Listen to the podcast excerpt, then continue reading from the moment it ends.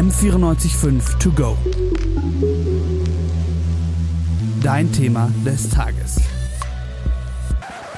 Rainbow High. Rainbow High Hair Studio. So cool und farbenfroh. Strähnchen. Färben. Wunderbar. Vorsicht, der Ganove bricht aus! Schnell, hinterher! Da, Schnappt sie euch! die mutigen Polizisten von Playmobil. Diese Art von Werbung kommt dem ein oder anderen bestimmt bekannt vor. Darum soll es heute auch gehen, um genderspezifisches Spielzeug. Ob das sinnvoll ist oder ob das dann auch vielleicht in manchen Aspekten problematisch sein kann. Darüber sprechen heute meine Kollegin Shuing Jin und ich, Marie Schulze. Shuing, kannst du dich noch an bestimmte Werbung aus deiner Kindheit erinnern? Ja, also ich kann mich an ziemlich viele Werbungen, ehrlich gesagt, erinnern aus meiner Kindheit, weil ich sehr viel Super RTL angeschaut habe. Ich kann mich immer so an die ganzen Werbungen mit Schminke und ähm, ja Barbie erinnern, so was alles, was gl- geglitzert hat, hat mir auch immer sehr gut gefallen. Und bei dir so, Marie? Ähm, ja, ich kann mich nicht mehr so direkt dran erinnern, weil ich früher immer eher so Kika schauen durfte und nicht so die privaten Sender. Aber ähm, mir sind oft diese Gesellschaftsspiele am meisten in Erinnerung geblieben. Ja, also da war es für mich ein bisschen anders. Also ich war schon mehr, glaube ich, jetzt im Nachhinein, wo ich mich jetzt ein bisschen zurückblicke, es war alles schon ziemlich genderspezifisch bei mir und hat auch vor allem voll die Genderstereotype reproduziert und Rollenbilder eben verstärkt. Und ähm, ja, genau das hat sich eben auch Spanien gedacht mit dem Ganzen und hat ein Verbot für diese sexistischen Werbungen erlassen. Die Tagesschau hat geschrieben, dass der Dachverband der spanischen Spielzeughersteller ähm, sich gegenüber der Regierung zu Regeln gegen geschlechtsspezifische Spielzeugwerbung verpflichtet. Jetzt ist praktisch verboten, dass man Mädchen in diskriminierender und herabwürdigender Weise in Werbung darstellt. Und so Signalfarben wie blau für Jungs oder rosa für Mädchen dürfen nicht mehr explizit in Werbung benutzt werden. Und Werbung für Spielzeug, das sich vor allem so irgendwie auf Pflege, Hausarbeit oder Schönheit bezieht, dürfen sich eben auch nicht mehr exklusiv auf Mädchen, also an Mädchen richten. Und solche, die Tatkraft, körperliche Aktivität oder Technik, das darf sich nicht mehr speziell an die Jungs richten. Die Werbung soll also für Minderjährige verständlich sein und auch genau zeigen, welche Fähigkeiten dadurch gelernt werden können. Also zum Beispiel Kreativität, körperliche und geistige Entwicklung, Geselligkeit oder Einfühlungsgabe. Ja, das ist insgesamt alles wichtig für den Schutz und Entwicklung der Kinder. Und was man da anmerken sollte, ist, dass eigentlich sexistische Werbung ähm, in Spanien schon seit 2004 verboten ist, aber sich eigentlich niemand wirklich daran gehalten hat. Und jetzt ist es erstmal wieder so wirklich richtige Richtlinien, an die sich jetzt auch die Spielzeugindustrie halten muss. Wir haben uns dann gefragt, warum ist denn Spielzeug eigentlich so wichtig und welche Rolle spielt das Spielzeug in der Gesellschaft und in, in der Entwicklung der Kinder? Wir haben dafür mal mit Dr. Yves Choronneau gesprochen. Er ist Dozent an der LMU München und am Lehrstuhl für Soziologie und Gender Studies tätig. Aber es scheint schon immer Dinge gegeben zu haben, ähm, um zu, zu spielen. Überliefert ist es auf jeden Fall aus äh, dem ähm, römischen Altertum, äh, dass da dezidiert Spielzeug äh, auch geschaffen wurde, um Kinder auf ihre Erwachsenenleben vorzubereiten, einzuüben. Also es gab kleine Schwerter und äh, kleine äh, Spindeln, um entsprechend sozialen Konventionen Verhalten einüben zu können. Die Industrialisierung hat die Spielzeugproduktion aber auch sehr beschleunigt. Durch Massenproduktion und die gesunkenen Kosten konnten sich dann auch mehr Menschen Spielsachen leisten. Also wie wir sehen, hat Spielzeug schon lange eine Rolle bei Kindern gespielt und da haben wir uns gefragt, welche Funktion hat Spielzeug überhaupt oder ist das Ganze nur zum Spaß? Dr. Jaronneau hat uns noch etwas über die allgemeine Funktion erzählt. Das hilft auch immer Denkprozesse zu schulen, einzuüben, zu verstetigen. Und bei Spielzeug unterscheidet es Pädagogik vornehmlich in systemisches und empathisches Denken, was geschult wird, und kreative. Und systemisches Denken, das kann man sich ganz verkürzt so vorstellen, A gehört zu B. Ja, also der Stein kann auf diesen Stein gesteckt werden und die halten dann aufeinander. Ähm, empathisches Denken geht vielmehr um das Hineinfühlen in unterschiedliche Rollen. Okay, es gibt also drei Komponenten, die geschult werden. Mit Daniela Turner, die Sozialpädagogin, anerkannte Diversity-Trainerin und Sexualpädagogin ist, haben wir über den Aspekt der Imitation auch noch gesprochen. Ich denke, Spielzeug spielt schon eine große Rolle in der Entwicklung der Kinder, weil es sie entweder abholt, wo sie sind und fördert, was sie brauchen oder eben nicht. Und Spielzeug ist natürlich auch, wenn die Kinder älter werden, ein Auftakt zur Imitation. Äh, das heißt, das Spielzeug, was ich zur Verfügung habe, nutze ich natürlich auch, um das, was ich ähm, beobachtet habe, gesehen habe, gelernt habe, nachzuahmen, mich in den Rollen wiederzufinden, die Rollen zu erproben. Da denke ich direkt an Mutter, Vater, Kind. Das haben wir früher immer auf dem Pausenhof gespielt. Ja, stimmt, das habe ich auch immer gespielt. Ich hatte auch so eine Puppe, die dann sogar aufs Klo gehen konnte und der man Essen geben konnte. Da hat man ja auch irgendwie gelernt, so sich um jemanden zu kümmern und so weiter. Ja, mir fällt auch direkt auf, dass es irgendwie, ja, das Mädchen eine bestimmte Rolle einnehmen sollen, da pflegen und sorgen und während sich bei den Jungs da eher so der, Fokus auf Bauen und Machen so und so ist.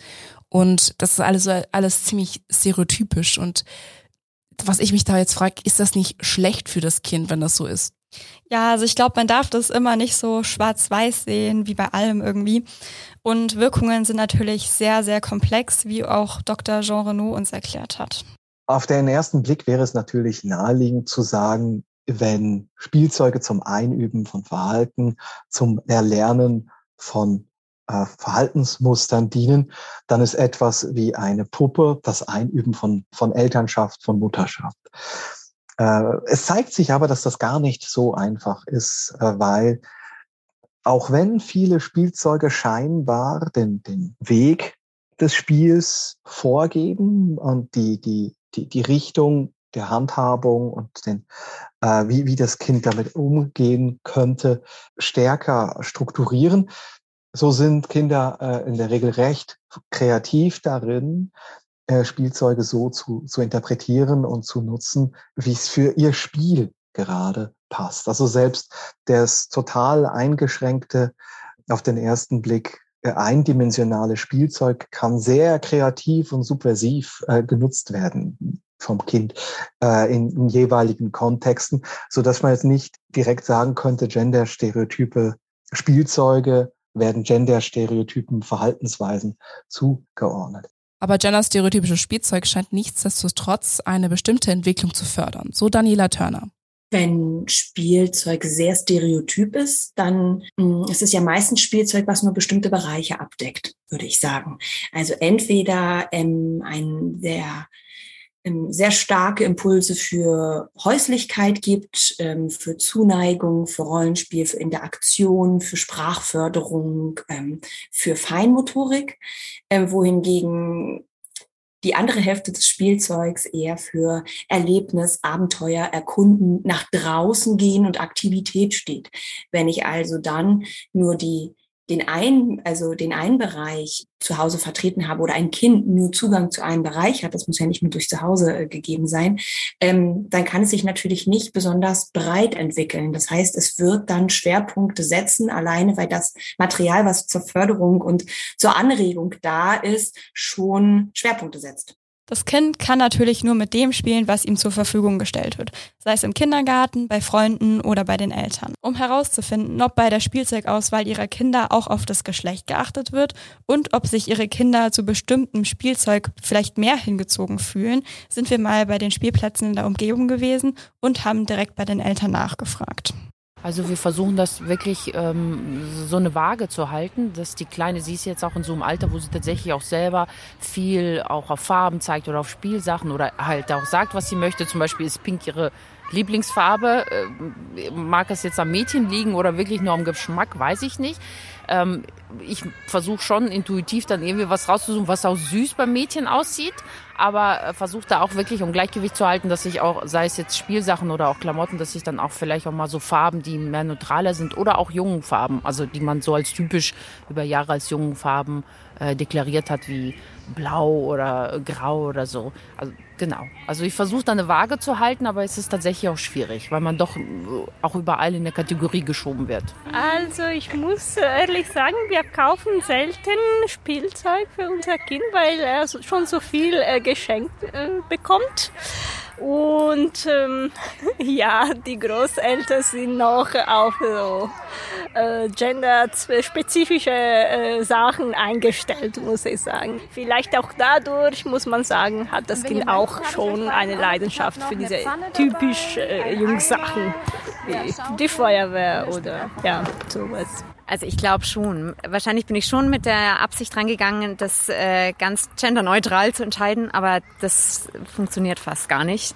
Also vor allem schenken Großeltern, Tanten, Cousins, also die schenken alle so ein bisschen, genau, für Mädchen halt Mädchenspielsachen. Und ähm, das Einzige, was so ein bisschen, wo es so ein bisschen anders ist, wenn man halt von irgendwie Freunden was geschenkt bekommt. Also da habe ich teilweise dann halt einfach mal eine Ladung Autos bekommen und das ist dann schon auch ins Spielzeug gewandert. Aber trotzdem habe ich das Gefühl gehabt, dass die sich dann schon so Mädchensachen mehr rausgepickt haben. Also, dass dann doch die Pferde irgendwie attraktiver wurden. In einem ganz kleinen Alter vielleicht noch nicht, aber umso größer sie wurden, umso mehr wahrscheinlich dann auch beeinflusst durch die anderen Kinder, ja. Also das heißt, dass Kindergarten und Freunde vielleicht auch einen Einfluss insgesamt auf das Ganze haben. Wir waren mal im St. Pius Kindergarten und haben dort Erzieherinnen befragt, ob sie da Unterscheidungen zwischen den Kindern beobachten. Also ich finde, das ist immer abhängig, also ich persönlich von meiner Gruppe finde, das ist abhängig von der, von dem Jahrgang. Weil wir haben Jahrgänge, da ist es total egal, äh, wer mit wem spielt und mit was die Kinder spielen. Und dann haben wir Jahrgänge, da ist es den Kindern total wichtig, dass die Mädchen ähm, mit Roll also Rollenspiele gerade machen mit Mutter, Vater, Kinder mit den Barbies und Jungs mit den Jungssachen. Also, aber unabhängig jetzt von uns, also von den Kindern an sich. Also finde ich, bei uns ist das so. Ja, ich glaube, das kann ich so bestätigen. Es ist von Jahr zu Jahr unterschiedlich. Und wenn ich jetzt zurückdenke, ist es wirklich so gewesen, dass es früher doch mehrfach war, dass sich die Jungs dann schon mehr an den Bauecken verzogen haben und die Mädchen in der Puppenecke. Das stimmt schon, aber ich finde, das ist jetzt nicht mehr. Im Kindergarten scheint es also nicht mehr so vom Geschlecht abzuhängen, mit was man dann spielt. Trotzdem wollten wir auch mal direkt mit den Kindern sprechen und haben sie gefragt, mit was sie denn so am liebsten spielen. Mein Lieblingsspielzeug ist so eins, da ist so eine so eine Autohackzeug und ähm, da ist so ein Zug, der kann so unten fahren und da sind noch so Autos, die hochfahren können mit einem Aufzug. Ich spiele am liebsten mit meiner Bahn, die die aus Lego ist und mit Strom ist und fahren kann. Ich spiele am liebsten mit meiner Nachbarin. Ähm, zum Beispiel, dass wir Schwestern sind und Kräfte haben. Ähm, ich mag gerne mit so, ich mag gerne mit Playmobil spielen. Mein Lieblingsspielzeug ist so Batman und Spider-Man. Putzig, richtig süß. ja. ähm, ja, uns ist bei den Umfragen schon eher so eine Tendenz zu geschlechtsspezifischem Spielzeug aufgefallen. Deswegen haben wir auch sie direkt mal gefragt, ob sie selber zwischen so Mädchenspielsachen und Jungspielsachen unterscheiden. Also ich spiele nur mit Jungs-Sachen. Ich will auch noch mit Jungs-Sachen. Ich auch. ich auch. Ja, also hier muss man natürlich beachten, dass sich Kinder ja auch gegenseitig beeinflussen und auch so ein bisschen schauen, was sagt denn der andere. Bei anderen Gruppen haben wir dann deshalb mal versucht, dass sie gleichzeitig antworten. Ja, also ja, wenn es Jungs- und Mädchen Mädchenspielsachen gibt oder nein, wenn alles gleich ist. Eins, zwei, drei. Nein! Es ist also insgesamt schwierig herauszufinden, was die Kinder wirklich denken. Nach unserem Gefühl war es ja eher so ein Ja. Es gibt eine Unterscheidung. Aber dafür waren wir auch nochmal in einem Kinder-Second-Hand-Laden und haben dort eine Verkäuferin, Marion Bernhardt, gefragt, was sie so beobachtet im Alltag. Ja, die Mädels gehen halt typischerweise immer noch auf äh, Barbie-Puppen los. Also das ist unverändert eigentlich. Es gibt auch viele Mädels, die mit Autos spielen, aber es ist die Ausnahme und die Jungs immer an die Autokiste und Playmobil und Lego. Obwohl die Eltern und der Kindergarten den Kindern scheinbar viel Freiraum bei der Auswahl von Spielzeug lässt, entscheiden sich die Kinder dann aber irgendwie trotzdem wieder für ihr geschlechtsspezifisches Spielzeug. Woran könnte das denn so liegen? Also ein Grund könnte sein, dass Kinder und Eltern vom Markt und Werbung beeinflusst werden, also dass Spielsach Spielsachen oft ja zweigeteilt vermarktet werden. Stichwort ist da Mädchenedition, Jungsedition und oft ist es ja auch so, dass das Spielzeug ja gleich ist, aber nur eine andere Farbe hat und warum es zweigeteilte Spielzeuge gibt, hat uns Daniela Turner nochmal erklärt. Also ich glaube, ein großer Grund ist, dass wir so wenig Kinder haben wie noch nie und einen so hohen Absatz beim Spielzeugmarkt wie noch nie. Da ist eine richtig gute Idee gewesen, dass wir alles zweimal herstellen, nämlich einmal für Mädchen und einmal für Jungen. Das heißt, ähm, Es gibt ja Memories und selbst Mensch ärger dich nicht Spiele, die äh, Mädchen abholen und äh, welche die Jungen abholen sollen. Ähm, wenn ich also zwei Kinder habe und die durch Zufall Penis und Vulva haben, dann kann ich zwei Fahrräder kaufen, nämlich in zwei verschiedenen Farbvarianten. Und es ist so geprägt, dass alle verstanden haben, dass das überschneidende Nutzen zum Teil abgewertet wird. Ne? Und das ermöglicht dann wieder, dass ich mehr kaufen muss. Ja, weil ich natürlich nicht möchte, dass mein Kind abgewertet wird oder verinnerlicht habe, dass das nicht gut ist, wenn mein Kind mit dem und dem spielt, weil das könnte ja jemand komisch finden. Alleine dieses Moment ähm, hilft natürlich der Wirtschaft. Also ich glaube, das ist schon auf jeden Fall auch ein, ein Grund für die ähm, Zweiteilung von Spielzeug und dass es immer noch sehr viel Mythen und Ideen zu Geschlecht gibt, dass es genetische Verknüpfungen zu bestimmten Vorlieben oder Präferenzen gibt. Ein anderer Aspekt ist, dass Kinder schon früh ein Bewusstsein für das Geschlecht entwickeln und sich auch schon sehr schnell über die Zugehörigkeit von Farben bewusst sind. Das Verhalten der Erwachsenen wie Inakzeptanz verinnerlichen Kinder dann auch sehr schnell und versuchen das zu imitieren. Auch biologische Veranlagungen können gewissermaßen eine Rolle spielen, so Dr. Jaronneau ist eine mögliche Erklärung. Es gibt auch Studien, die darauf hinweisen, dass es bezogen auf eben bestimmte Spielarten, Spiel Typen, ähm, Arten des Spielens mit Spielzeug angeborene Präferenzen gibt.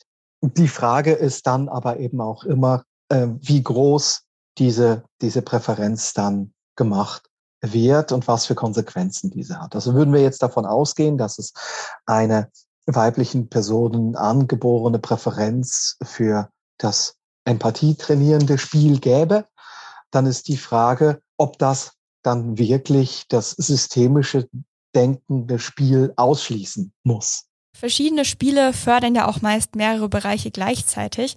Dr. Jean Renaud hat uns aber noch einen, eine weitere mögliche Ursache erklärt, und zwar so eine Art sozialer Druck zwischen den Kindern, den sie untereinander ausüben, was geschlechterprobates Verhalten betrifft. Vor allem, wenn wir beachten, dass allgemein Spielzeug wie Puppen oder Bücher ja nicht immer alle Menschen gleich gut repräsentieren, was so Hautfarbe, Körper, Behinderung und Geschlecht betrifft und besonders Menschen der LGBTQIA-Community, wo viele möglicherweise zum Thema Geschlecht Unsicherheiten haben bzw. hatten, können oder konnten diesen sozialen Druck vielleicht auch besser nachvollziehen.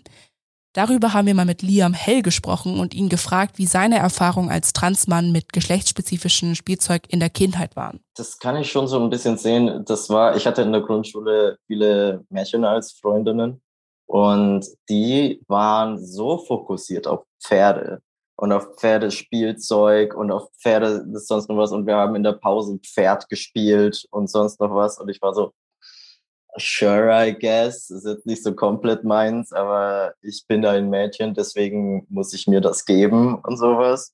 Einmal hat eine Tante von mir mir zu Weihnachten eine Barbie geschenkt und ich war komplett kirre, weil ich mir dachte so, das ist nicht im geringsten, was ich mag, die kennt mich null.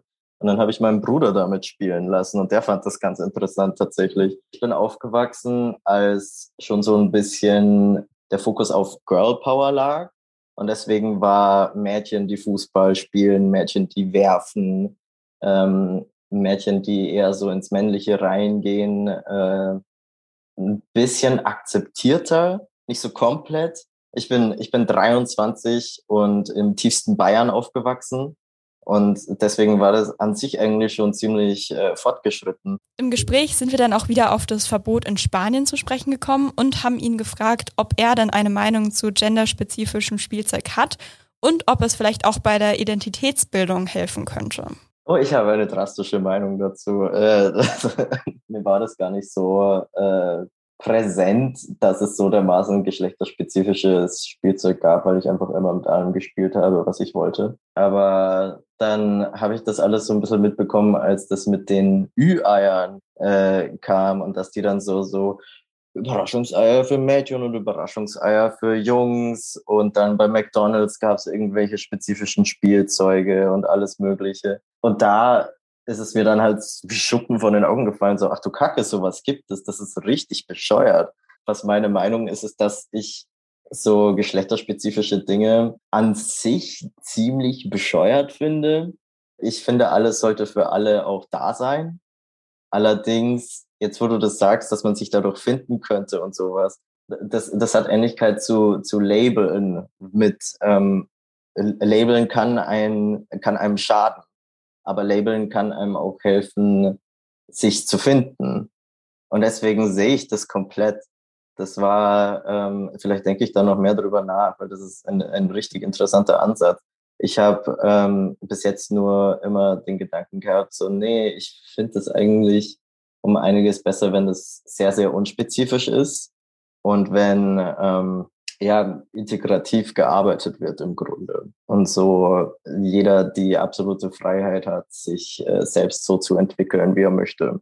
Unsere beiden Expertinnen Daniela Turner und Yves Charonneau haben wir auch zu ihrer Meinung zu dem Verbot in Spanien befragt. Ich denke, eine Möglichkeit, die Verpackungen zu ändern, ist natürlich schon mal eine ganz gute Möglichkeit, die Werbung und die Verpackung, weil das ist etwas, was ich sehe. Wenn auf der Verpackung bestimmte Kinder immer abgebildet sind, dann identifiziert sich das Kind, was die Verpackung sieht, natürlich entweder damit oder nicht. Ja, also auf Spielzeugen und auf allem, also auf allem, was eine Verpackung hat, ist auf der Verpackung meistens drauf, wer damit spielt. Und das gibt natürlich einen Hinweis. Und wenn wir da ein bisschen aufmerksamer sind und die Einseitigkeiten erkennen und die Einseitigkeiten beheben, dann ist das, denke ich, total schön und dann hilft das allen Kindern. Ich glaube, unter einer in einer, in einer liberalen Marktwirtschaft ist es schwer, mehrheitsfähig das über Verbote zu regulieren. Ähm, mit, der, mit der aktuellen Bundesregierung sehe ich da überhaupt keine, keinen Spielraum dafür. Ich bin auch nicht sicher, ob das der richtige Weg ist. Also das sind Eingriffe in die unternehmerischen Freiheiten an der Stelle auch, die vielleicht nicht unbedingt notwendig sind, um, um da gesellschaftlich entsprechend Prozesse zu, zu steuern. Vielmehr, denke ich, ist es durchaus auch denkbar, ähm, dass die Industrie sehr viel stärker auch auf den Markt reagiert und die, die Macht, die Konsumentinnen und Konsumenten da auch haben, äh, vielleicht in Spanien ein Stück weit auch unterschätzt wird. Also wir, wir sind ja nicht reine Opfer der Werbung, äh, die einfach äh, blind kaufen, was uns vorgesetzt wird, äh, wenngleich natürlich Werbung, und das sieht man sehr, sehr gut, äh, auf Kinder eine sehr starke Sogwirkung auch äh, äh, entfaltet. So ein eventuelles Verbot bräuchte dann aber natürlich auch wieder seine Zeit. Wir könnten aber auch schon etwas in unseren Alltag integrieren und uns zum Beispiel mal unsere alten Sachen vornehmen. Ich halte viel vom Pimpen von Spielzeug, was man hat. Also ich bin richtig gut da drin, Wimpern zu malen, unterschiedliche Bärte zu malen. Dann Bärte werden ganz selten dargestellt und immer wieder auch zu schauen, wie kann ich eigentlich Kleidungsstücke wechseln oder ähnliches. Also ich pimpe Bücher, ich äh, pimpe Duplo und Lego und äh, Playmobil. Und ähm, das geht relativ gut und ähm, den Kindern nicht vorzugeben, gib mir mal den Mann da drüben, sondern gib mir mal die Figur mit dem Hut da drüben. Und dann wird das Kind sagen, ja, ja, das ist Oma. Und du denkst, what? Ja, wenn du genau hinguckst, denkst du, stimmt, Oma hat so einen ähnlichen Hut. Wenn du gesagt hast, gib mir mal den Mann da drüben, hätte das Kind niemals sagen können, ich wollte gerne hier Oma in meinem Spiel integrieren und dann ist diese Figur nicht mehr für Oma möglich. Aber alle anderen sehen auch nicht aus wie Oma. Das heißt, Oma kann nicht mehr ins Spiel integriert werden. Das ist total schade. Da machst du Türen zu, die es überhaupt nicht zugemacht werden müssten. Es ist verständlich, dass natürlich am Anfang auch Fehler gemacht werden und im stressigen Alltag so einiges untergeht. Ja, also voll verständlich. Aber gleichzeitig sollte man auch viel, also darauf achten, dass man viel Freiraum den Kindern gibt und aktiv mit den Kindern über das Thema zu sprechen und aufzuklären. Wir bedanken uns beim Podcast-Team fürs Produzieren und bei der Sendeleitung Adam Lehotzky. M945 to go.